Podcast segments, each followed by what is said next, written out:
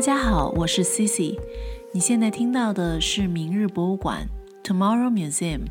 一档关于艺术、科技、博物馆的泛文化类博客。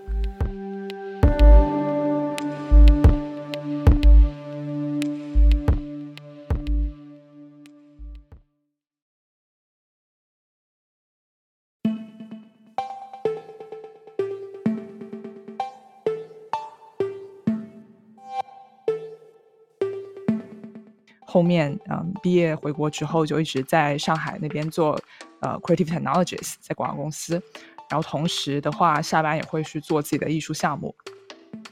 驻留很重要的目标就是，它不仅仅是在做艺术实践，我更多的期待的是在驻留当中能去实现人与人的交流和这种交换。对它比呃艺术这个主体本身还要更加重要。呃，作为现在的一个驻这样的驻留项目的话，那我那我就觉得它其实已经下沉到了生活，就是它不仅仅局限于说哦，我做我在生产一个当代艺术，或者是我在我在做某某某 project，它可能就是一个跟就对目前的一个东西提问，然后对生活中一个或者对一个社群的一个关心。其实会是这次驻留给到我的很多勇气，然后，嗯，就是我会有意识到说，就是你首先要先自己很相信这件事情会发生，然后接下来它可能就是才会发生。驻留就变成一个非常扎根生活的生活机理的一个组织，然后又又向上，又可以生成出很多很有趣的有机体。然后另一方面，就作品做完之后，它其实就有点像是，呃，A 四驻留这次的名字是 A Reconnect，然后就是我就觉得就是不停的在跟人 connect。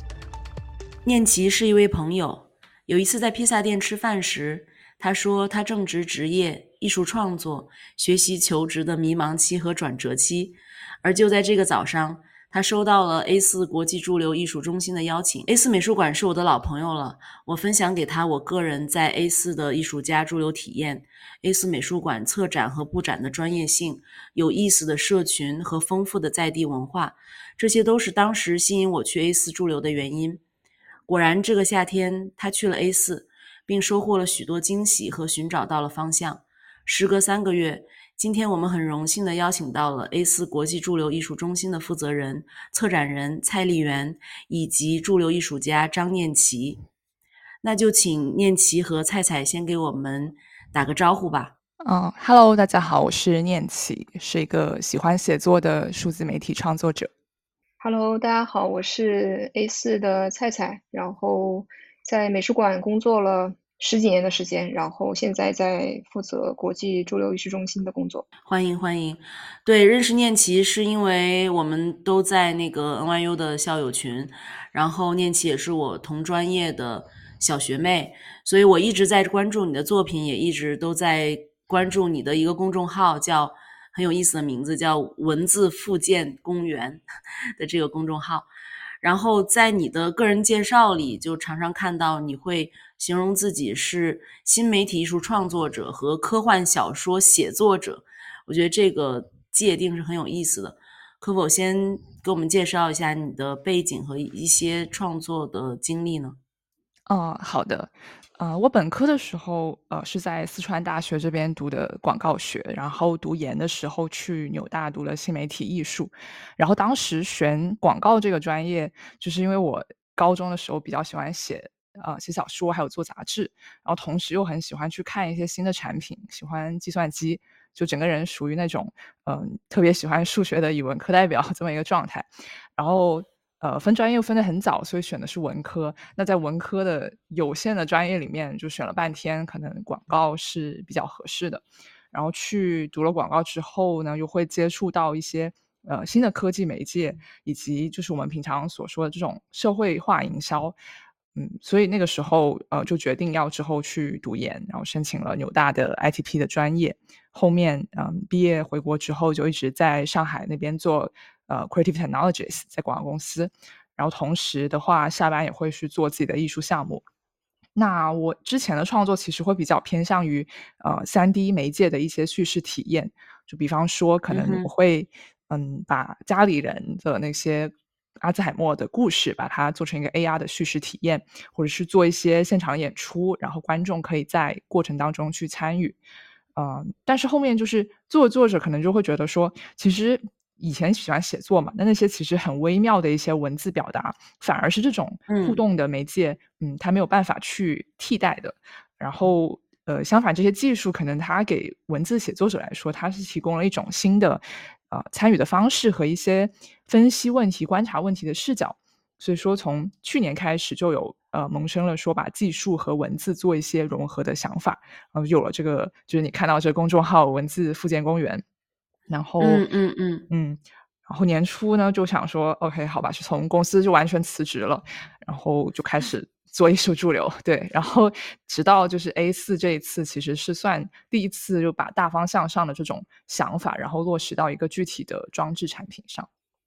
嗯嗯，就听起来你之前的创作也是跟交互有关的，但是似乎就是。跟文字可能相关性要要要差一些，没有没有，好像中间没有一个桥梁。那文字复建公园的话，是你你在就是发一些文章吗？还是说它是一个平台，大家都可以去投稿这样子，或根据一个话题来讨论？呃，其实它就更像是一个。多线的尝试，就比如说，一方面我会做一些文字相关的小产品，像是玩具啊这样子；然后另一方面，就是像刚刚所提到的那些，呃，就是叙事的三 D 的东西。其实它虽然是三 D，但它也是有一代有一定的叙事性的。然后我做完之后，我可能会在我的公众号上把这些项目做一个回顾啊，然后同时也还会发一些自己写的小说。就是这样一种比较随意的更新的状态。那是什么时候或者是什么原因，你了解到了 A 四的这个驻留的项目呢？呃，我是回国，就是二一年差不多开始，就是在国内有陆续申请一些艺术驻留，然后当时就有了解到 A 四，就是我知道这边就很专业，然后给创作者会提供很多的支持，然后身边很多申请驻留的朋友就都会去讨论。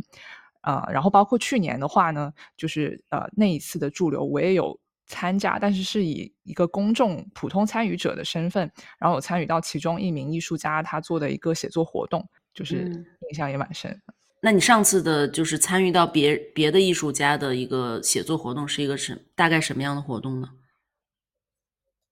嗯，就是当时的艺术家他是呃会给我们提供一些科技方面的线索。然后是关于未来的科技的，然后每个人他会根据自己收到的线索来写一个呃来自未来的日记，这样子。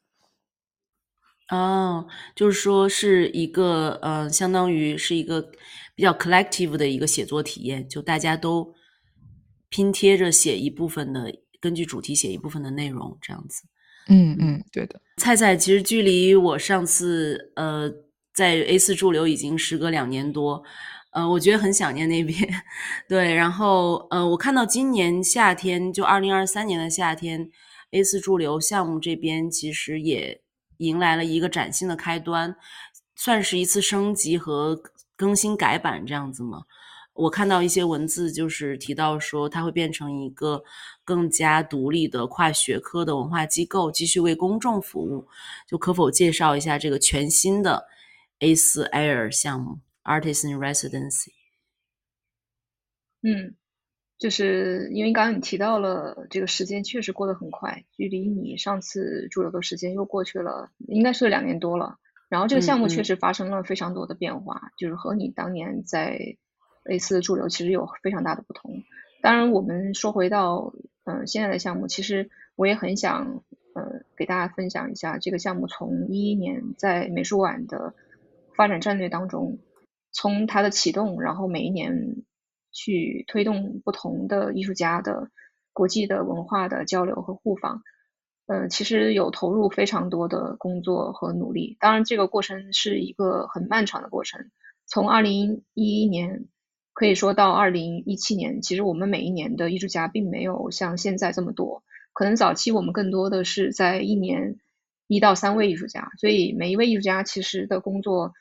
呃，从工作量来说，呃，非常深入，而且我觉得那个时间我们更多的会呃强调不同艺术个体的实验，然后有大量的文化差异和本地连接当中，是作为这个项目很早期的一个工作目标。所以它其实不仅建立在艺术家他自我的呃强大的创造力和好奇心上，其实也包含了我们对于这个项目去嗯建构和塑造的一个目标之上的。所以我觉得，呃，在早期的项目目标里面有除了艺术家以外，我觉得也有我自己很强烈的一个呃价值感，去促使我们能更多的去展现国际交流当中的这种策划以及实验。然后，当然，这个工作到二零一七年，我们会有一个量上的一个飞跃。从二零一七年，我们开始做，嗯，真正意义上面的 Open Call。所以，二零一七年到二零一九年，实际上是一个数量增加的时间。到二零一九年，我们几乎就已经做到一年二十多位艺术家了。啊，当然，大家可能会觉得这个数量可能没有办法跟国际上的有一些更大的机构相比。但是，作为美术馆的一个附属的机构去推动，除了我们推动每一年的展览以外，还能再推动二十多位艺术家的个体实验来说的话，我觉得其实是非常不容易的。对，二十多个真的是就是国际上的嗯驻留项目的话，也还是挺多的，因为你需要这么多的，就是资源和空间，然后给到这些艺术家，同时的去发生这么多大概二十多个项目同时的开展，其实是一个也是一个非常大的一个。嗯，一个投入，对对对对。那我想我想知道，就是嗯，不同国家之间其实其实是有的，嗯，不同国家之间，我我有看到，就是成都是一个点嘛，然后日本的横滨还是泰国哪里，就是法国还有啊，对对吧？嗯，瑞士、京都、法国，所以现在是越来越。当时我看到的是三个点，应该是横滨和泰国，还有成都的这个。那现在扩展到了更多的国家，是吗？对，因为我们其实一直很想做双向的文化交流，所以我当时在呃这个过程当中去推动很多项目的合作和机构合作的时候，其实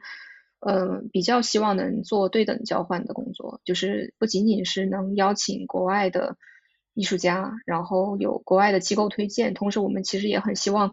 呃，国外也能提供对等的条件，帮助我们实现，呃，我们本土的艺术家到国外工作，然后在他们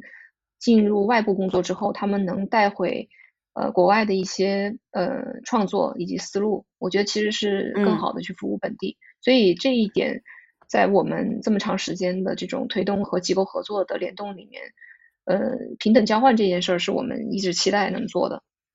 嗯，所以是一个其实不仅仅是 residency，就是驻留的这个过程，也更是一个 exchange，就是两边交换，然后互相文化交流的。那那就是在最新的这个这个改版后的驻留中心，现在有实现这种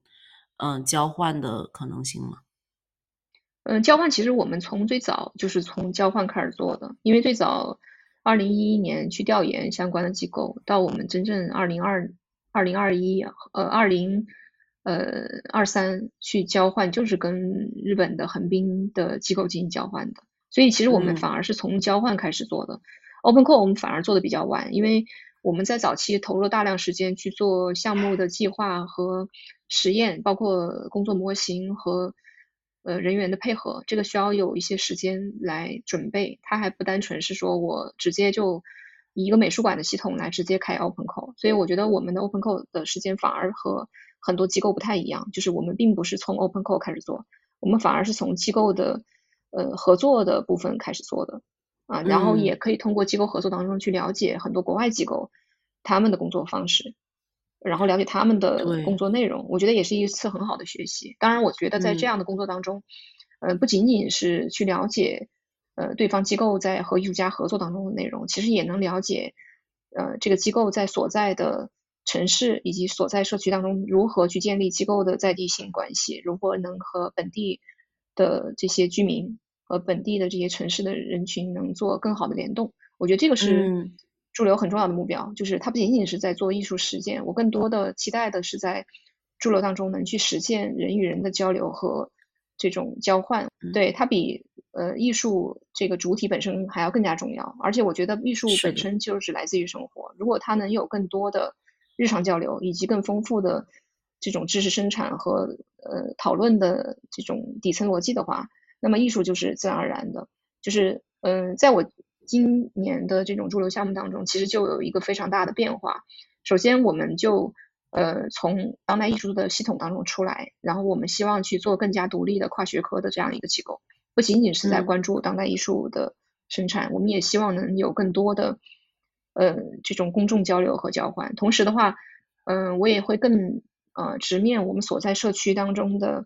机会和目标，然后期待能让这个机构能更扎根在本土的这个事业当中。当然，他面对本土不代表说他只做本土，我觉得是基于本土的内容和人群，然后去面向更多的人群。但是首先，他他得有一个可以被讨论，以及周围的更多的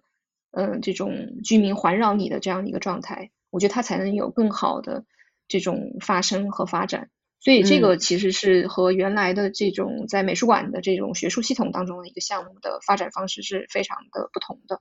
可以说，我们今年的在做一个独立机构的这样一个目标当中，当然我们会以 S 美术馆的这个主体结构出发，但是我们就会以驻留项目的更加呃自我的发展模式和目标来进行。那它有可能就不会受到 S 美术馆的主体的学术框架的限制，它会更。根据驻留发展的目标和它的工作模型来进行发展，然后这一点它和你之前在呃 A 四驻留当中的体验和工作类型会有巨大的不同。我相信这点今年在念奇的驻留体验当中应该会有感受比较强烈，包括我们跟这种居民的合作、跟学校的合作，然后艺术家和艺术家之间的非常密切的往来。还有超级经纪人、项目助理的这种很多圈层人群的这种合作，我觉得都会强过于我们以往的任何一届。嗯嗯嗯，我能感觉到，就我看我从通过看公众号的一些推文，然后能感觉到，包括念奇的作品也是，就是听起来是更加独立、独立化的一个机构，然后更加在地化的一个一个社群。嗯，还有就是我会觉得他。他已经可能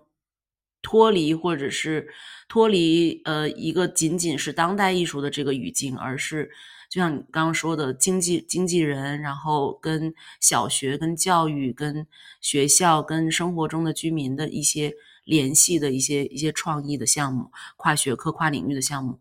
可能社区的愿望、价值什么的，对我觉得这个这个是很有很有价值的。就是嗯，你你说的很对啊，因为我觉得我在今年的这个项目的嗯更新吧和模型的改变上面，其实做了很多调整。呃，因为呃在美术馆的这种策展实践和项目实践当中，其实也有很多的感受。然后我现在嗯在进入驻留的这个系统之后，就是更全身心的投入这个系统里面，当然和原来就是既做驻留又做展览策展的这个思路还是会发生巨大的变化。所以，我现在并不会以呃某一个展览的目标作为我的目标。我觉得更多的，我们做的各种类型的项目和推动的艺术家也好，创作者或者其他类型的作家、学者、建筑师，他们的创造性的内容，我觉得有一个很重要的目标，就是我们如何基于他们的专业去达成更多的交换和交流，知识不管是知识类的还是呃。它产品类的，嗯，或者它经验上的，我觉得都非常重要。而且一旦能达成这种更多层次和多角度的沟通之后，我觉得呃后续的更多的可能才有可能产生啊。因为如果仅仅是因为驻留，其实在嗯，特别是在全世界这个大的系统当中，它本身就是独立于的艺术机构的另外一个系统，它更多的是强调这种创造性的日常生产和载体的关系。那么，这个创造者他是否要进行他的艺术创作完成，并且要形成一个展览这件事儿就不是必须的。当然，如果我们从前端，就是在早期当中，可能我们会以展览作为一种工作的模型，因为它在美术馆系统当中是自然而然的。但是，当它成为一个独立个体之后，你就会发现，我们对于艺术家或者对于这些创造者的呃鼓励或者实现，他如果不以某一个目标为目标的时候，他其实会有更多的可能。那么那个时候，比如这个项目当中，它通过实现一个呃文字探索小车，然后在呃成都的大街小巷，对吧？从麓湖到玉林，和更多人接触，然后行走游走于这种街道当中，然后能被大家所了解，我会觉得更能发挥它的价值。但如果它被定义为回一个展览的作品的时候，我会觉得它会有很更多的限制。比如说，你可能就会考虑需要考虑这件作品在展厅当中需要摆在什么地方，然后它是不是更有作品性，然后这个作品性当中是否满足一个。学术系统的要求，我觉得它会有很多限制。当然，我并不能说这个限制不好，但是我会觉得这个限制可能会有很多限制。我们回归到更日常、更生活、更交流性的场所的时候，就不应该有这样的限制，或者它应该有更多的可能。当然，它也有可能会成为一个展览，但是我觉得是不是一定要在驻留中心的这样的一个现场当中去实现这个展览？我觉得它不一定。对它如果能被运用到，比如说更切实的这种呃学校教学当中，被更多的。小朋友对吧，或者普通人去使用，然后并且激发写作这件事情，那我觉得它会更发挥它的价值，其实也更符合念奇最早。其实我们有聊到说，我们为什么现在不写作了？那我们如何能更好的进行写作？那么这个这件作品，我觉得它更大的价值是在于，呃，如何去通过一个艺术家的手或者他的工作方法，让大家去理解。呃，创造这件事情的本真，以及创造有可能就是在日常生活当中的。当然，这个创造可能在念奇的这个系统当中是写作。那么，我觉得写作也是一种创造的一种方式。那如果是普通人能通过他们日常的阅读和写作，通过这件作品能更多的被实现的话，那我会觉得它更具有价值。所以，在这个问题上，我觉得，呃，因为我现在的所处的位置和我的目标不同，所以它有可能就不会以着原来的目标来进行。那在一个新的目标当中，我觉得我更多的会考虑如何让它的价值和目标更大化。那么我们就会选择更适合这个作品的方式，比如说市集、摆摊，就小车可能能推到更好的、更多人的普通人的身边去，然后让他们去了解艺术是什么，或者写作是什么，然后艺术和写作和你之间的关系是什么。我觉得这个更有价值。对对对，这就解释了，其实就是不拘泥于，因为想到驻留，可能我们一下子因为依靠。呃，美术馆的一个一个一个背景的话，我们就一下子想到的是群展，然后展览这样子，对，所以这个是一个惯性思维了，基本上，对。但通过你刚才这样的一说，我可能觉得它是一个更大、更宽阔的空间。一个任何一个项目，它可能是放诸于整个社会，然后放逐于一一个某一类人群、某一个社群，或者是横跨教育、文化呀，然后文字等等等等的领域的一个。一个非当代艺术或者非拘泥于某一个空间，就像你刚才说，我特别有感触，就是你在空间里去做一个展览，那它仅仅就是一个加引号的作品，对吧？但是如果说它是一个推出去的一个小车、一个摆摊、一个摊位、一个一个一个一个小学生的项目的话，那它可能就是一个社区型的艺术项目了。对，嗯，也是，也就是前几天在呃在和念奇聊天的时候，就聊到他的这个文字探索小车，然后我简单介绍一下吧，就是介绍文字里有说，这是一辆搭载了 ChatGPT 写作灵感引擎的文字探索小车，然后它将穿梭在。麓湖和玉林之间，邀请你一起漫步空间，自在写作。但是我不知道它怎么穿梭在麓湖和玉林之间啊，因为很远。然后也有一些很有意思的小车停靠站点，包括天府新区麓湖小学、市集、院子、菜市场等等。所以那就请念奇，嗯，给我们稍微介绍一下这个文字探索小车。嗯，好的。刚刚说怎么穿梭，就是货拉拉穿梭，对，然后呃，是吗？这个要用到货拉拉，我以为是你你你人工推过去的，因为有一张照片就是你在推那个小车。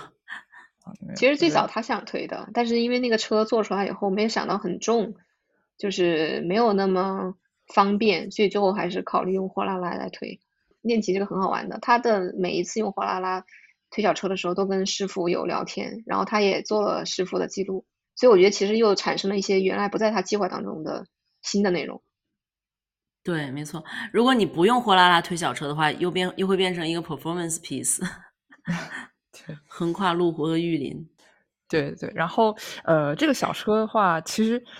它的前身是一个就是工作坊嘛。然后我本来其实刚来呃 A 四这边的时候，我提的方案是我要在学校里面去做一个。呃写作的展示系统，然后它可能是呃去中心化的，然后不是说只有老师念给学生一些文章，呃是所有的人的东西都可以被看到，然后可以让学生更喜欢写作的。但是我呃来到这边之后，其其实那个时候刚好是七月中，是暑假的这种时间段，然后小学生都没有开学，所以当时整个人的状态就是呃属于一个。会发现自己需要动态的来开发一套系统的一个状态，然后所以最开始的原型的话呢，我是用 ChatGPT 做了一个文字探索引擎，然后这个引擎是大家可以输入一些自己感兴趣的关键词，然后引擎就会为你去撰写一段关于这个关键词的一些背景阐述，还有给你提出一个写作的问题。那有了这个引擎之后啊，我去做了一些工作坊测试，发现大家就是反响还不错。所以，呃，就会产生了下一步的计划，就是要把它变成一个啊文字，就是探索小车一个实体化的产品。那这个小车其实和那个引擎的功能是类似的，只不过说它更呃像一个产品，你是可以把这个词汇写在一张卡片上，然后把卡片放到小车上，然后小车去生成这个提示。那呃。这样子的话呢，比如说它这种有趣的互动形式，也会让一些低年龄段刚接触写作的小朋友觉得，呃，写作是一件更加有趣的事情，然后会降低他们对写作的负担，然后让他们自由的探索自己感兴趣的写作题目。所以这个是一个呃前提了，就是这个这个创作的前提。然后有了这个基础功能之后，我又去做了两套系统。一套系统的它话是放在学校里面去用的，然后我们当时是有招募麓湖小学啊，就是二年级的一批学生，我我设计了三节互动的作文课，然后让他们来完成一本我做的一个文字探索探索手册，然后他们每次的话呢，就是会在学校的一个不同的空间里面来上课，比如今天可能是图书馆，然后呃，明天可能是音乐教室这样子，然后写作的。主题也会不太一样，比如今天写故事，明天写信啊，诸如此类的。对，这是第一套系统。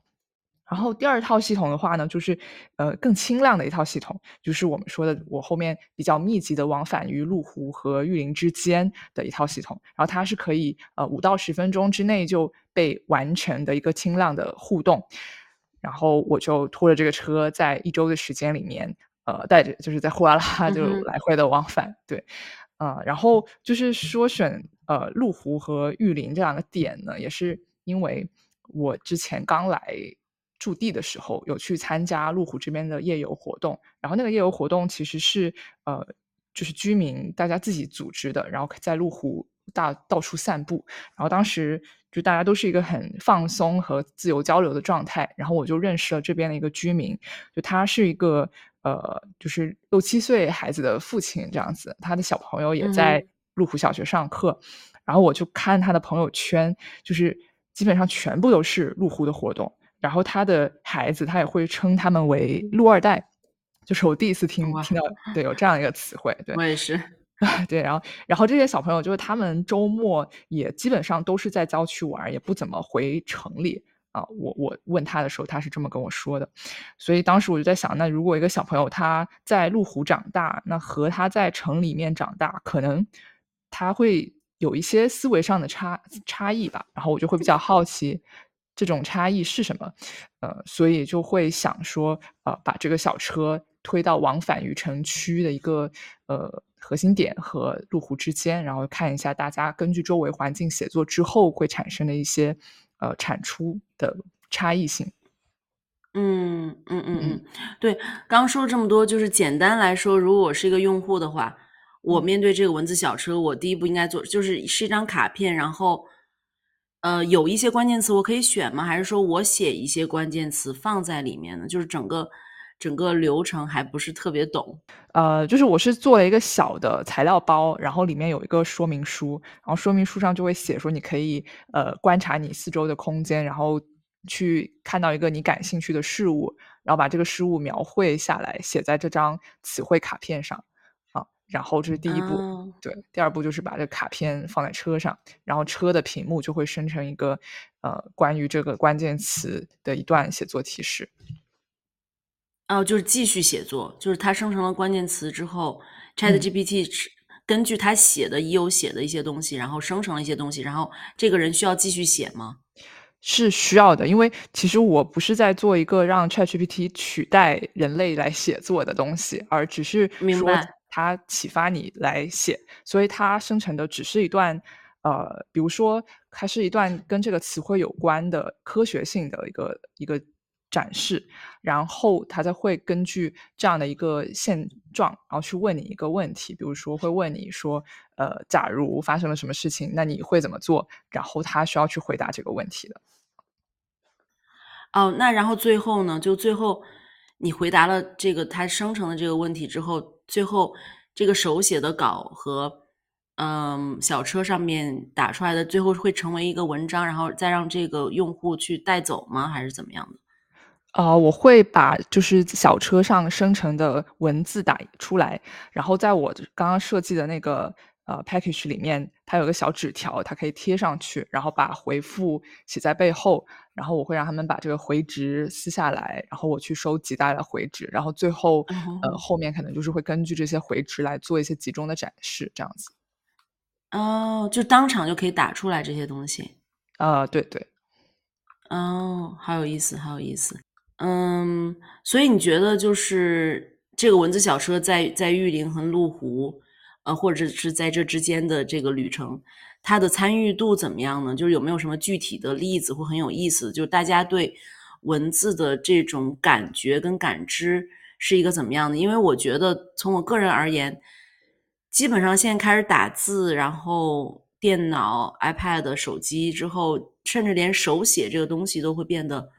很陌生了。对，嗯嗯，对，就是我会觉得，其实大家还是对手写，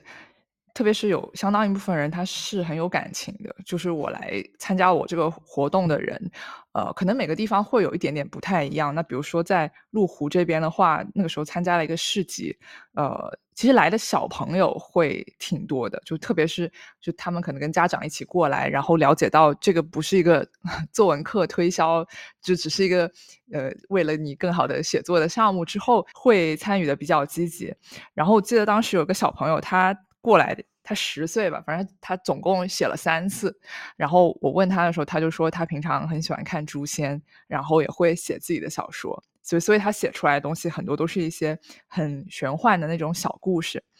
然后他反正写到第三次之后，他妈妈就过来接他嘛，然后我就跟他妈妈说，就是就是你知道你的孩子在写小说嘛，就是没准可以找些地方发表。然后他妈妈就跟我说，哎呀，那些就是他都是写着玩儿，也没有人看，就是嗯，没什么好发的，就这样子啊、然后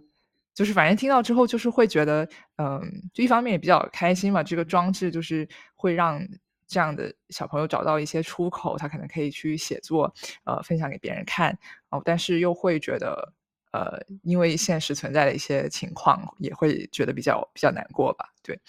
然后十岁的小朋友已经有那个写作的概念，而不是觉得我是在写作文，或者是，嗯，他已经有一种在创作的概念了吗？就是他，我理解是他在创造自己的故事吧。对，然后就除了小朋友之外，路湖那边有时候也会遇到一些，因为同样也是在市集上摆摊的人嘛。就比方说，呃，当时我记得我在那边办活动的时候，有个参加者他过来，他写完之后就把他的回执递给了我，然后就突然又递给了我一本书，然后就说，啊、我是一个作家，然后我在附近摆摊，然后这个是我的书，我觉得送给你蛮合适的。哦，说完之后他他就转身就走了，就是也没有再说别的话，但是就是留下了他的作品。对，我觉得就是，嗯，对，也是蛮很有意思。那在玉林的话呢？呃，玉林的话，其实会是年轻人更多一些，就是因为我当时是在两个地方，一个是呃院子文化创创意园，然后还有一个是一届书店，然后特别是书店的那个时候，我是做了一个比较长的两个小时的一个工作坊，然后所以来的人呢，他报名过来参加，就会是一帮比较文艺、比较细腻的一帮，就是呃青中青年这样子。然后比方说，他有有一个朋友，他可能写的这个词汇就是无与有，就这种比较比较抽象的、比较呃大的这种话题。然后有的朋友他可能写的就是周围环境中很具象的，比如说消失的垃圾桶，然后路边啤酒商务男，就就这样子，就比较比较具体的词汇。但他们写的那个故事呢，又是呃很有双关含义的，就是很巧妙的那种呃小短文。我觉得确实挺有意思，就是因为目前可以占据我们视觉的东西真的太多了，电影啊，然后美剧啊，然后三十秒的小视频，每天都在刷的这些东西，包括我们看的嗯文字类的东西，都也都有配图嘛，嗯。对，就很少再会单纯的去思考一个，比如像无与有这样的一个抽象的话题，然后再用文字的东西把它解释出来。因为你刚刚一说路边啤酒商务男、消失的垃圾桶什么的，我可能就会脑补一些 visual 的东西了。但是，呃，文字的东西它可能是，也许是一个更好的、更好的桥梁，或更就是更抽象、更有想象空间的东西，但也许会，嗯。逐渐的被忘记和和忽略掉，或在一个不太重要的位置，在目前我们的这种体验来说的话，嗯，对，其实我觉得就是包括很多产品，可能它的设计也不会让你想要过多的去写，就比如说微博，它可能设置了一个点赞功能，然后你可能就只想点赞，你也不想再写评论了，对，就所以我会在发 emoji。啊，对对，就是就是，所以我会在想说，这种科技的产品的设置，就有有没有可能它反而就是换一个方向，或者说退一步之类的，然后可能用一些别的设计，反而让大家更想写作。我觉得也会是我之后也想去考虑的一些点。嗯嗯嗯，那你说到你用到货拉拉，就是在就是货拉拉的司机应该都会很好奇你在拉一个什么东西。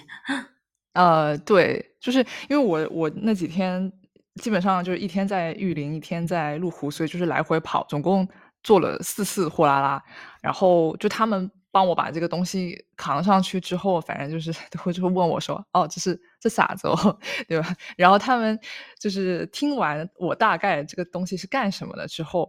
呃，比如说说我要去摆摊，可能当时有一个司机就会跟我说。呃，万事开头难呀，就是 你你加油什么？然后他就开始跟我讲起了他自己的创业故事啊。他说他可能曾经在不同的城市都都干过很多生意，有开过烧烤店，然后做过焊工，拉过快递啊。对，然后他就说自己可能就是做过很多事情，只是一直运气不是很好。对，然后就反正就叫我加油。对我觉得是蛮特别的，然后也是我之前没有去想过的一个场景。嗯，就听起来又你又在同时就可以开展一个纪录片的 project，嗯，对，就在这个过程中，嗯，听起来很像一个很好的纪录片题材，嗯，对。那在进入小学的这个环节中，嗯，因为确实很难想象小学生又面对这样一个，呃，艺术家做的一个艺术作品，然后又是跟他们的作文课这种。课堂里面的东西相关的，但是可能他们又又希望这是一个好玩的，至少是有趣的东西，他们才会去参与其中。所以他们的大概的反应会是一个怎么样呢？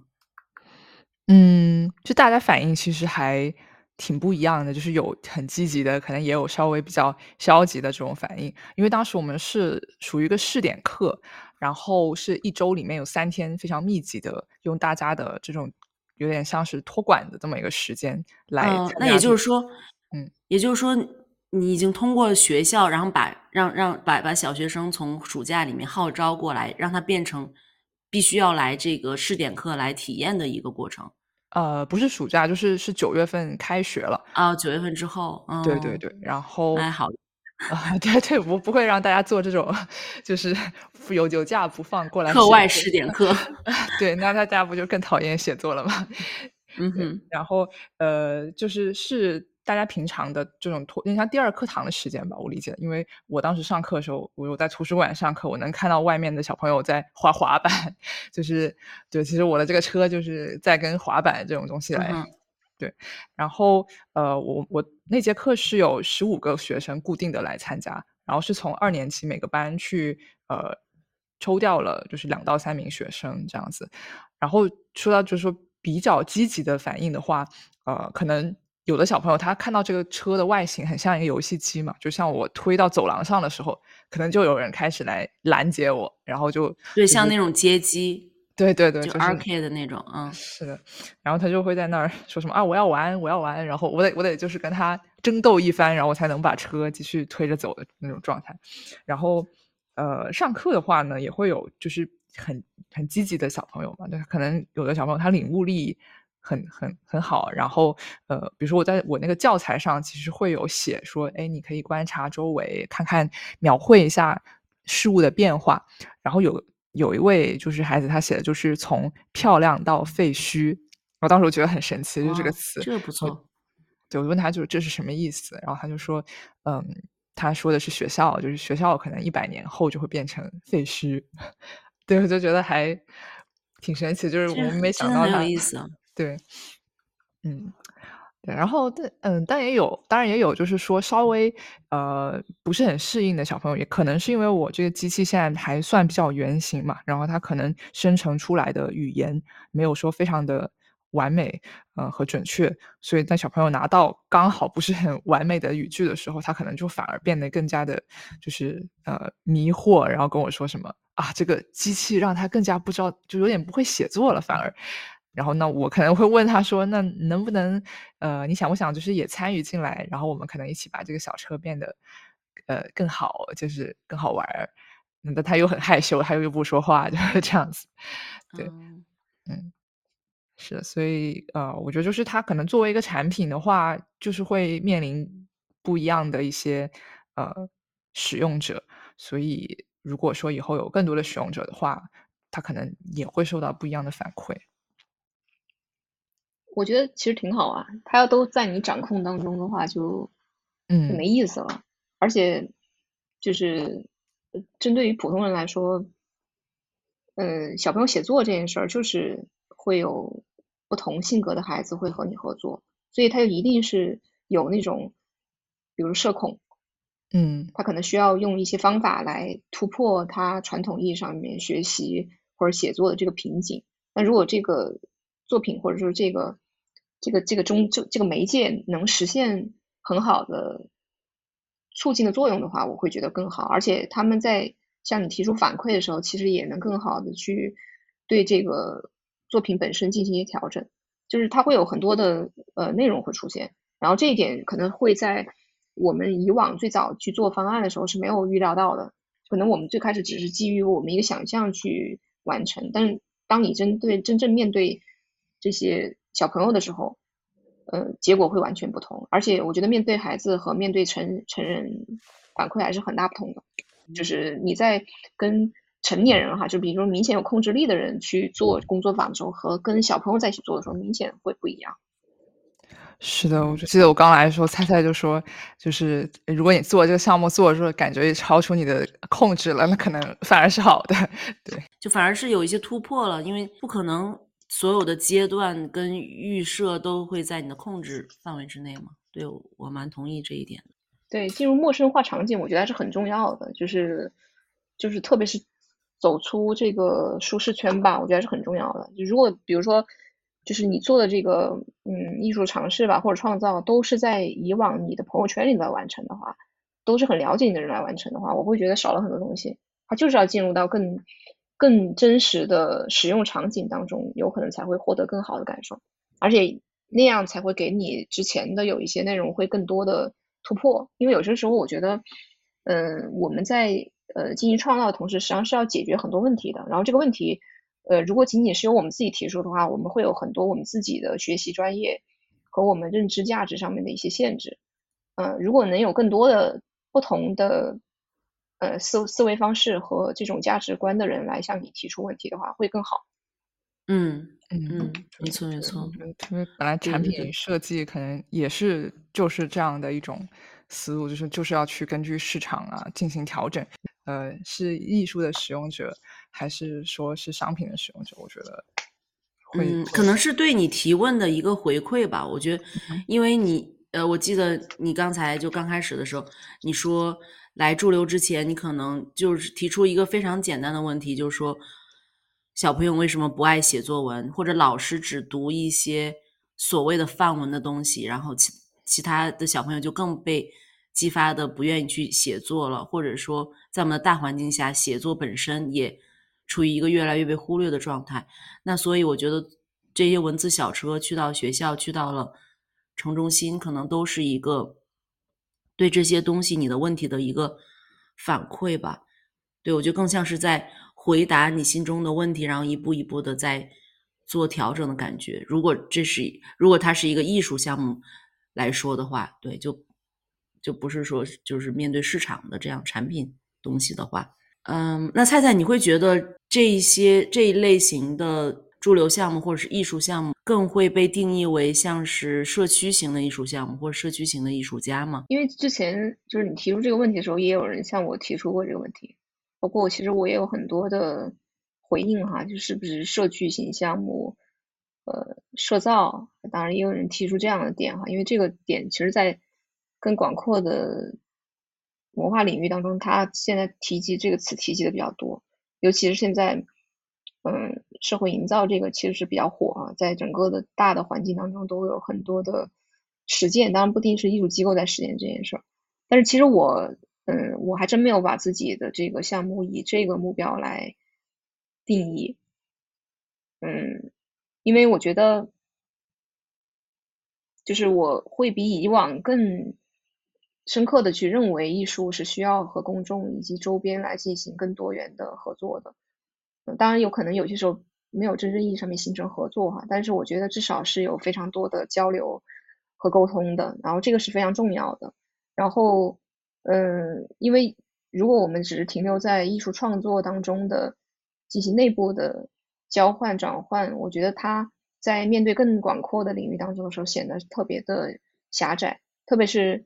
嗯，当我们的工作和我们面对的人群是一个更广阔的人群的时候，你会发现在原来的系统当中，如果仅仅是停留在一个系统当中，不仅是它的评价机制会比较单一，同时的话，我们所面对的的人群和我们交流的内容都会显得很单一，包括我们合作的。非常多的合作者也会显得很单一，所以这一点我会觉得，嗯，这是我在嗯之前三年吧疫情当中，呃接触到了大量的社区型项目，当然那个是有些项目真正意义上是更深、更社区、更结合、更紧密的，然后也做了很多的尝试，当然这样尝试和我现在目前做的展览和策展以及驻留的项目还是有一些不同，但是我觉得我会通过去完成那样的项目去。对这样的项目有了更多的理解，或者说我会更客观的去判断，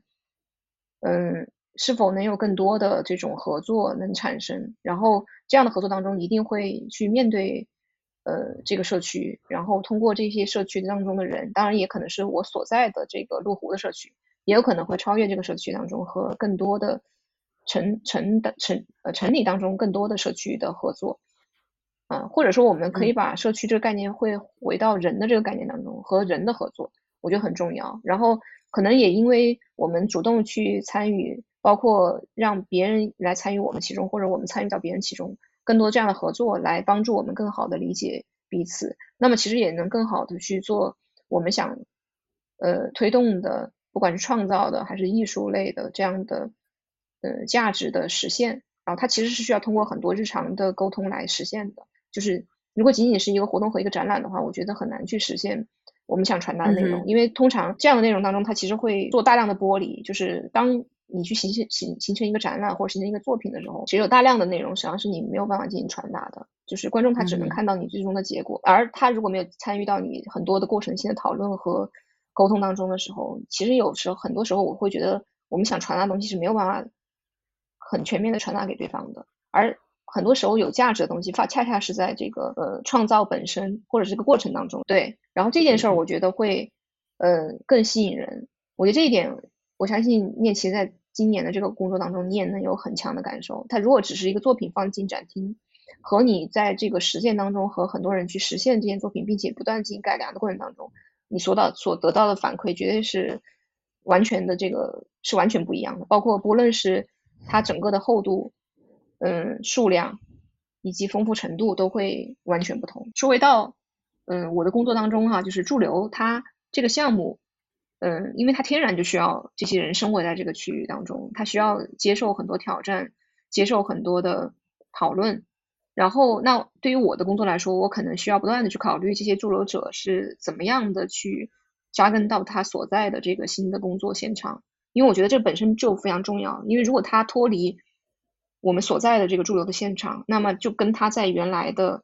空间、他原来的家或者他的工作室工作没有区别啊。就我相信，嗯，这个。刘畅，你在参与我们之前的项目当中也有这种感觉，就是如果他跟本地没有关系，他为什么要来这个地方驻留呢？难道只是需要一个机会吗？我觉得机会有很多，不一定是需要这样一个机会，而且你要花大量的时间，特别是有一些国外艺术家，他可能需要在这边生活两到三个月时间。那他这两个两到三个月当中，对于每位艺术家来说都是非常宝贵的。那他如果只是仅仅过来，呃，混在工作室里面工作，我会觉得没有什么意义。所以他的这个。这种工作类型其实也决定了他的工作和传统意义上面去形成一个展览或者个人项目的方式会不太一样啊，因为它本身就决定了你需要深入到这个现场，你才能获得足够的创作素材和感受，而且这个感受是区别于以往的感受的。然后呃，这么几年的项目当中，我们推动的这个项目里面，我们其实也感受到了外部的环境的变化哈，包括不管是疫情，我们出不去。还是说疫情结束之后哈，你都会发现，对你都会发现这种接触、呃交换、交流、走动、流动这件事情非常重要啊。如果困守在一个地方的话，实际上是很难做呃自我系统的更新。对，你只能现在自己的小圈子不断的卷嘛，你卷你自己进行内卷是没有任何价值的。其实还是要更开放的去接受更多的外部的挑战和这种知识的输出呃输入，我们才能有更多的输出。所以我觉得，嗯，就是。首先，我第一，可能我们在我们的项目当中有很强烈的和社区的合作，然后也有很强烈的参与性的项目。但是，其实我并不会因为他们有这样的特点而把他们定义为社区型的项目啊。也许别人会这么定义我哈，但是其实我并没有这么去定义我自己，因为我觉得，嗯嗯，就是参与协作这样的关键词吧，在今天的项目艺术项目工作吧，或者文化项目当中，其实已经被经常提及和运用了。呃，而且如果是从这个概念的原始的概念去出发的话，我们其实和这个概念从西方过来的概念其实也发生了巨大的偏移。所以，呃，你是否能从学理上被定义它，或者说我们从我们现在外部的中国中国式的这样的社区项目去定义它，都很难讲。所以，我觉得最好的方法就是不定义它，或者说我们把参与和协作作为我们项目当中的很重要的工作方式。那他是不是参与的啊？是不是社区的？其实是无所谓。我们最终是要看他能否发挥他的作用，然后他能否去建立真实意义上面的交流。我觉得这个很重要。当他建立了真实意义上交流和塑造之后，他有可能艺术家他完成了很多元的作品，有很多的讨论的层次。他既有既有可能，也许被放在一个社区型的工作当中去讨论。他也可以在他自己原有的艺术系统当中讨论，完全都可以被讨论。然后那个时候，嗯，我觉得他的定义，他的层次是非常丰富的。他有可能不仅仅是这个层次，他也有他自己的层次。所以我觉得，嗯，基于这个工作当中得到的结果，那么由艺术家自己来选择、来决定，呃，去判断他希望他的作品最终能被怎么样呈现。但是我觉得他至少在他生产这件作品和他。和当地的朋友们去交流的过程当中的时候，我们并不会背一个强烈的包袱去定义他是否要完成这样的目标啊。最终，其实你会发现，我们定不定义他，呃，他如果能实现更多的呃合作和讨论，它的价值就被实现了。然后那个时候，他是不是被放在那个呃一个学术目标里面去做，其实就没有那么重要了。啊，反而是一个枷锁哈，就是你要我们，因为我们想做一个社区型的项目，所以我们需要去，呃，比如说有多少个社区居民要参与啊，就给他上一个指标，你知道吗？就反而有点逐本求末，有可能最终的效果反而不好。对，我觉得无论定义是怎么样的，就是就这样，我我实际的体感体验就是觉得，呃，如果说把艺术创作放在一个空中楼阁去去谈的话，它可能就是一个悬浮于。空气中的 bubble，你在里面做任何事情都是 OK 的，然后都也都能够得到解释。但是我觉得，呃，作为现在的一个驻这样的驻留项目的话，那我那我就觉得它其实已经下沉到了生活，就是它不仅仅局限于说哦，我做我在生产一个当代艺术，或者是我在我在做某某某 project，它可能就是一个跟就对目前的一个东西提问，然后对生活中一个或者对一个社群的一个关心，然后去发展出一直在发展 involving 的一个一个东西，然后就像刚才说的，它其实跟本土。产生了非常多的交流和碰撞，与此同时又生成了新的问题和新的挑战，所以这个状态是，呃，我觉得就是驻留本本应该有的有的状态就就很好。因为我觉得我那个东西它可能是一个艺术作品，但它确实就是一个产品，而且我觉得它要成为产品之后被更多的人使用，它才能回答就是刚刚说的那个为什么我们不再写作，就我们怎么可以更多的。带更多人来写作这样的一个问题，对，所以我是其实是当它是一个产品在设计，嗯，完全没有问题啊。本身不管产品还是作品来说，我觉得都没关系，都是创造的结果，只是把它放在哪一个语境当中去定义它而已。你要是把它放在产品逻辑当中，它当然可以算是算作一个产品，当然也我们也可以把它投入在艺术的生产当中，基于一个艺术作品的生成去讨论它，也完全没有问题。嗯嗯哼。对我们今天就是一个告别定义的定义，对，嗯嗯嗯，挺好，你这个总结特别好。对，不需要定义的定义，嗯，然后菜菜，我看你最近经常发照片，就是看你朋友圈，然后发照片，就是感觉每天似乎都在跟不同的艺术家，那个比如说可能是驻留结束了吧，然后告别，然后也许跟这个艺术家。会在呃不同的时间别处又相见，这种你在做这个驻留项目，它可能经常就会有新的艺术家来到，不同的艺术家在在依惜别的这种感觉。那这种的每天的一个日常交流，是一个就是感觉脑脑中有不同的线条在在交流吗？对，就是嗯，我客观的每天工作其实是很忙的，就是因为我们同一个时间驻留的艺术家非常多。然后今年其实比疫情之前的数量还要高很多，因为同一时间我们我还要关注在国外的艺术家的工作，所以基本几乎每一天都有大量的会议和讨论。然后我们开会的人群就是也有很大的差别，比如说我有和艺术家的、和项目助理的、和我的主流同事，然后也有外部的很多合作的讨论，包括我有很多工作室会和居民有更更多的沟通。所以其实，嗯，对于和艺术家来说的话，其实反而。我整体量时间量很高，但是对于每一位艺术家来说的时间并没有那么多，因为呃每天时间有限，所以就是我现在能能做到的就是每一周至少有就是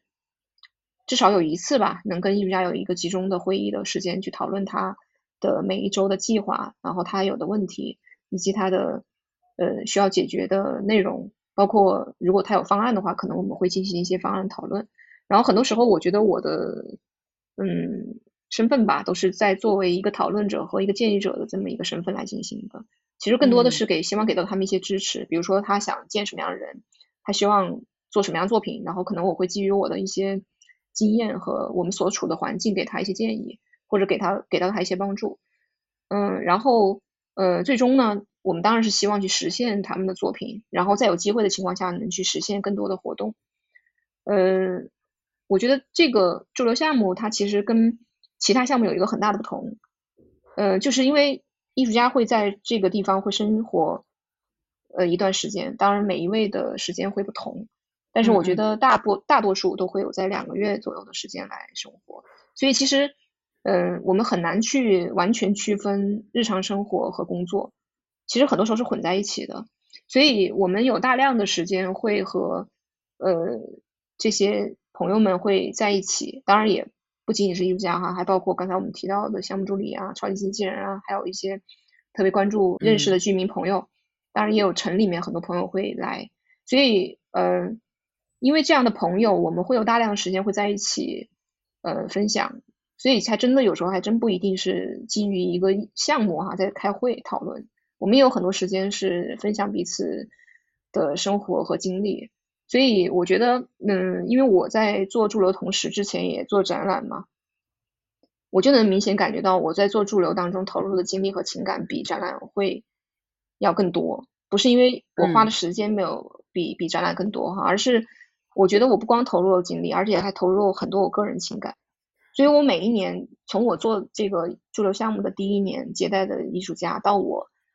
呃，在这个十年的过程当中接待了那么多艺术家，每一位走的时候我都很难过，就不论是呃这个他做的是什么内容哈，我他走的时候我都很难过。然后因为你觉得你跟他分享的不是一段工作经历，就是你们不是一个工作伙伴，你们更多的会从工作伙伴上升到你生命当中的有一个人来了又走。然后，嗯，我相我相信这一点还不仅仅是艺术家，包括很多跟艺术家合作的项目助理，还有包括我们今年的超级经纪人，很多在艺术家走的时候都是很很舍不得的。所以每一就是我每一次就是送艺术家走的时候，我都很我都会很难过，然后艺术家也很难过，你知道吗？就是他们走的时候，一般正常情况下，就是很多艺术家都会哭，你知道吗？而且很多都是所以每次每次都会吃一顿火锅吗？就是我们有时候，呃，现在比较随意哈，就是因为本身我们现在很多活动在我们的驻留客厅来开的，就这个在当年你来的时候，我们还没有这么去做。我们现在就是会有驻留客厅，所以经常会有艺术家在上面开 party，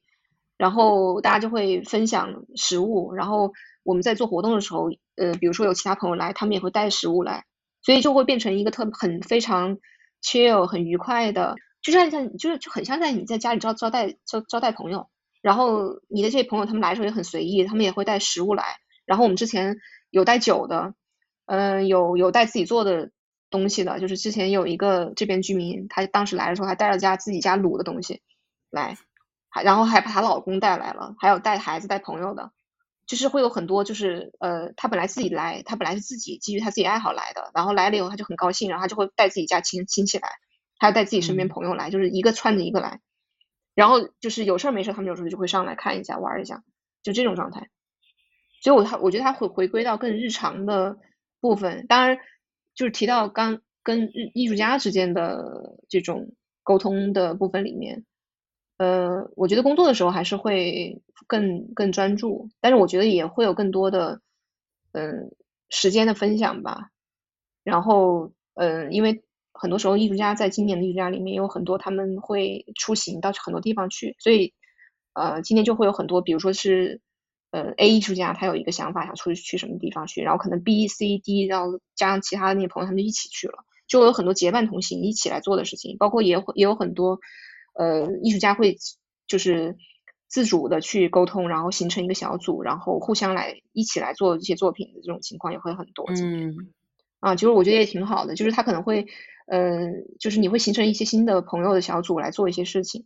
生成了新的新的形态，然后就是驻留就变成一个非常扎根生活的生活机理的一个组织，然后又又向上又可以生成出很多很有趣的有机体，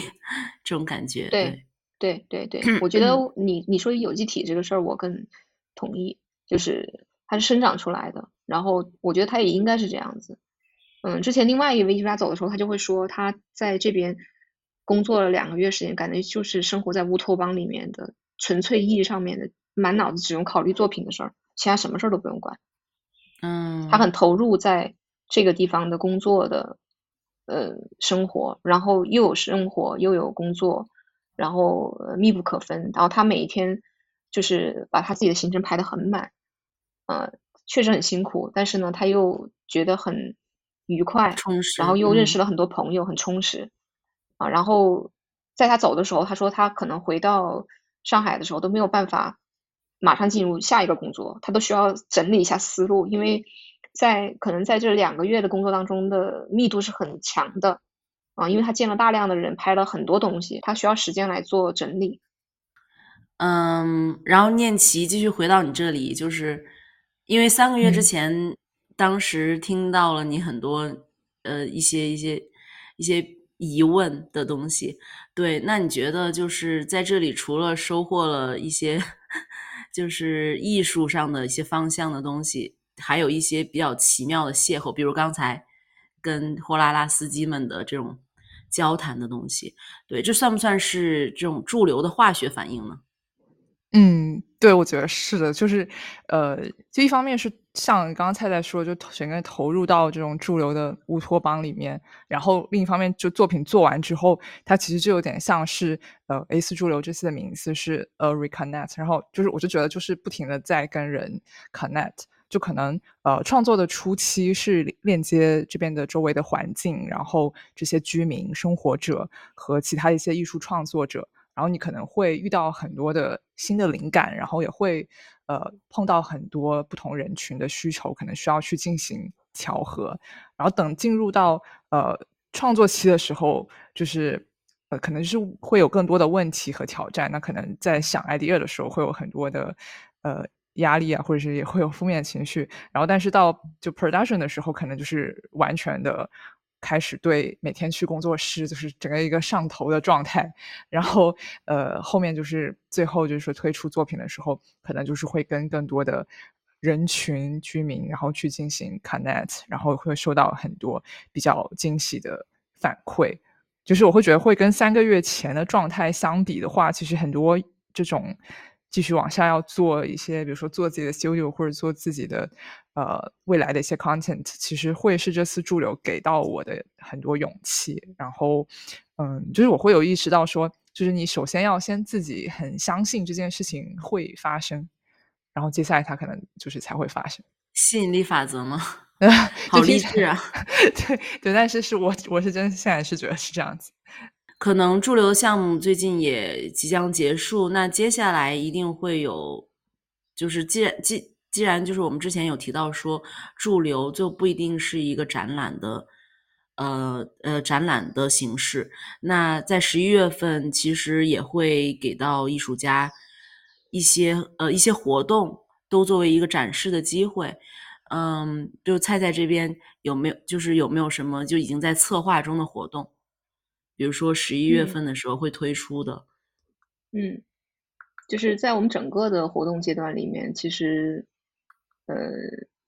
大大小小的活动其实一直是比较高频的出现，每周末都有基本上。然后我们在今年计划里面，其实我，嗯，就可能会和以往的工作的方法会不太一样，就是我可能优先考虑的就不是要做一个艺术家的群展这样一个思路，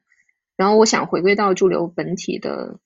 嗯，状态就比如说，我很希望在今年的十一月的十一号到十二号，去完成一个驻留年度的这样的开放日。这啊本身驻留的工作室开放就是一个很传统的项目，嗯，它里面有大量的艺术家会呈现他的工作的现场，他的啊，就 Open Studio 这样子。对，但是我可能会在 Open Studio 的基础上面去加入工作坊、表演、放映沙龙、游学等多种形式。就类似于一个合家欢的全家桶，把大量活动集中在一起，但是它可能并不是很强调一定要做一个大型的展览或者一个大型的表演这样的形式来进行。我觉得它本身就驻留本体就是一个很强调活跃的、精巧的、呃大量的讨论的这么一个形式，所以我也希望把这个形式贯穿到今年的整体的项目线索当中。然后我们其实也考虑说，去做非常多的城市客厅的部分，就是在我们的日常合作当中的其他的朋友或者机构，也有可能在他们的现场当中形成一些对话讨论啊。比如说我的艺术家有可能有一些已经提前离开，他可能会回到自己的工作场所，但是我也希望我们跟他的呃分享和合作并没有中断，他也可以在他所在的城市去完成一个他在我们这一次主流当中成形成的工作的成果。然后我们再通过连线或者其他方法来进行一些互动，我觉得也是一些很好的尝试。就是不一定说他一定就能再回来做，但是我觉得我们的联系并没有嗯停止，有可能我们会通过基于这一次的合作来开启未来更多的合作的可能啊，也可能是会展开一些更长线的呃项目。然后，那么在呃十一月份的这两天里面，我希望更大量去呈现我们的日常。就是把日常更多的在这两天当中呈现出来，就是呃日常什么样，我们很希望是在这两天当中更多的呈现他的日常的样子，呃更多的知道我们在今年当中完成了什么。当然，我也会在呃这个总结当中去做一些今年总结，包括呃我们也会做一些小型的颁奖，就给我们今年合作的。这些伙伴，哇哦，然后给他们一些肯定哈，就是因为确确实在，我觉得这个项目它最大的特点是有很多人的支持和帮助，它没有这些人，我们自己的这个团队是没有办法完成的，因为整个驻留团队加我一共就三个人，然后另外其中的呃第三个伙伴还是呃一个新伙伴。嗯，所以其实嗯。如果从这个人员结构，我们自己的这个人员结构里头是没有办法支撑这个嗯这么庞大的一个系统的，所以它其实需要大量的伙伴来参与，然后才有可能去实现我们最终去呃合作这么多位艺术家，然后再基于这个这么多的艺术项目去合作这么多的朋友，嗯，所以它其实是需要有很多协助和支持的。然后这些我觉得也可以在呃今年的这样的这个时间里头去感谢所有的朋友对于我们的帮助和支持，同时我们也会开启基于这个契机，我们会开启明年的招募。啊，因为今嗯年其实也有嗯很多遗憾哈，就是呃因为国门刚开嘛，然后有很多的艺术家之前计划的艺术家，他没有办法在这么短的时间内决定要就能来，所以其实我也在呃今年的呃项目确认、机构的更新确认之后，嗯，也约定了有一些艺术家是在明年来完成我们的工作的。嗯，所以其实我们也会在嗯这样的现场去嗯告诉大家，我们明年会有哪些艺术家就就会来，所以其实也是非常值得期待的一件事情。对，我觉得这个概念太好了，就是合家欢、全家桶的这个概念，就是从一个被动的可可能是观展者来说，他是被动的一个看群展的状态，游走在展厅，然后去观看，然后去读小册子 caption 上面写的这些话，然后了解，或者是读完之后可能还是不了解这个艺术家或这个这个这个作者在在干在干嘛，或者想表达什么。对，到可能我能想象，就是如果是在那一栋楼的话，我们上楼之后看到很多的 open studio，然后有一些工作坊，它是一个感觉非常交织、非常丰富的一个一个嘉年华 festival 的感觉。然后有的时候还可以坐下来看放映，或者参与到一个沙龙讨论、游学，所以嗯，它就变成了一个主动的、主动的参与的东西。我觉得这个这个让驻留本身的意义更加丰富起来了。真的很好。对，这一点确实在今年会做很多尝试，因为我们也做过很多，以前也做过非常多的活动嘛，所以我其实今年最大的不同就是我想做一点和原来不一样的事情，或者说原来踩了很多坑，我希望不踩那个坑，换一些别的坑试一下，好不好踩？嗯，因为你不踩，你永远不知道这个到底值不值得做。对，所以我觉得还是要得有一些创新吧，就是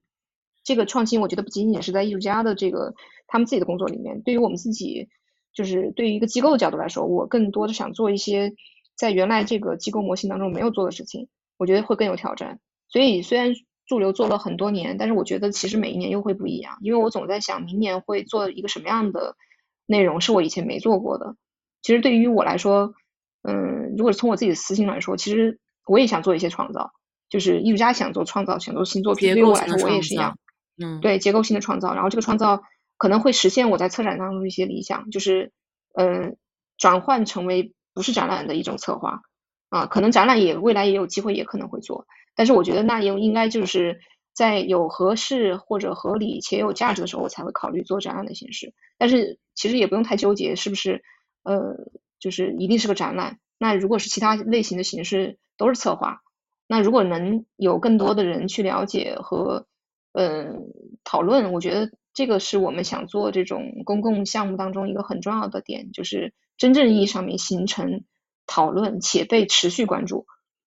然后不断讨论，不被不断的关注，我觉得这个很重要啊。就是，嗯，那如果是我们想去实现这样的目标的话，那我可能会觉得，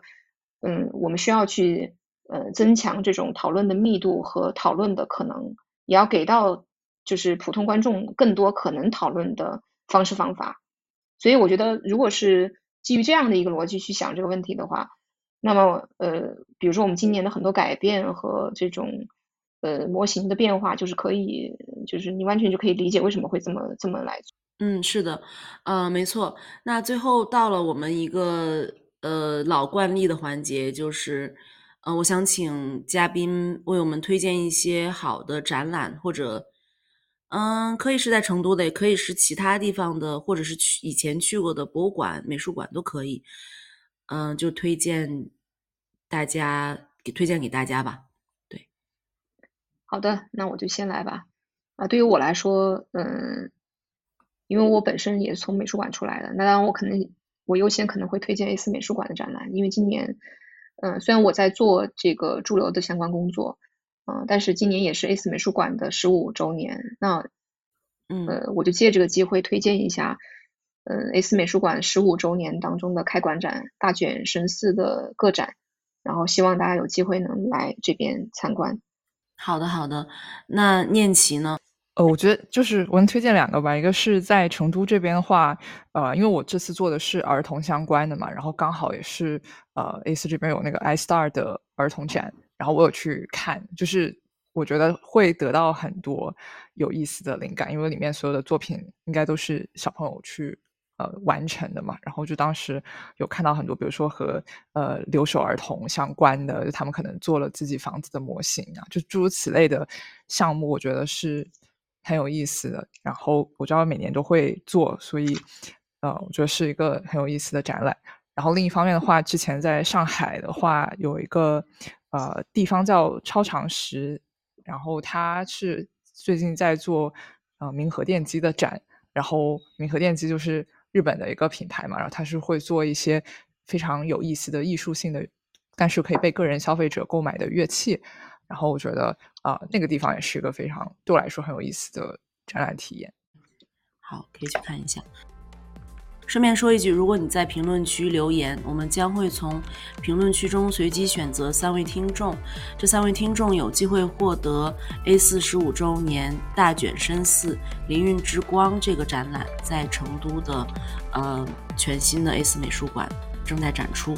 嗯，在我看来，A 四国际艺术驻留项目栖居成都麓湖，一直很注重交流与在地、本土与拓展。依托于 A 四美术馆和成都这座城市，它的肌理和层次越发丰富和有趣。给我的感觉，它就像麓湖的水系一样，在慢慢的流转和扩张，吸引更多的艺术家为之注入精神内涵和养分。今天也很感谢菜菜，也很感谢念琪。嗯，谢谢你，也谢谢你的分享。好的，谢谢 C C 和菜菜。嗯，感谢感谢做客，呃，感谢您收听明日博物馆，我们下期再见。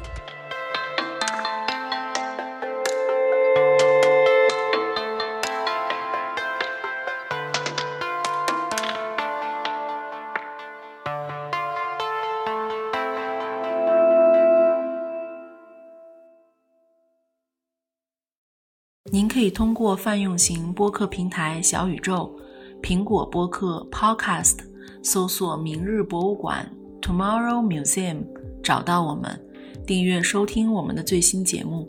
也可以在微信公众号中同样搜索“明日博物馆”，关注我们的最新动态。另外，您可在公众号底部菜单栏点击播客听友群，加入听友社群，期待与您的交流。如果您喜欢节目，也感谢您通过爱发电、小宇宙或微信的赞赏平台给予节目以支持。感谢您的支持。我们的团队包括主播刘畅、视觉设计 Hype Nana Studio 以及后期制作 Josh 陈。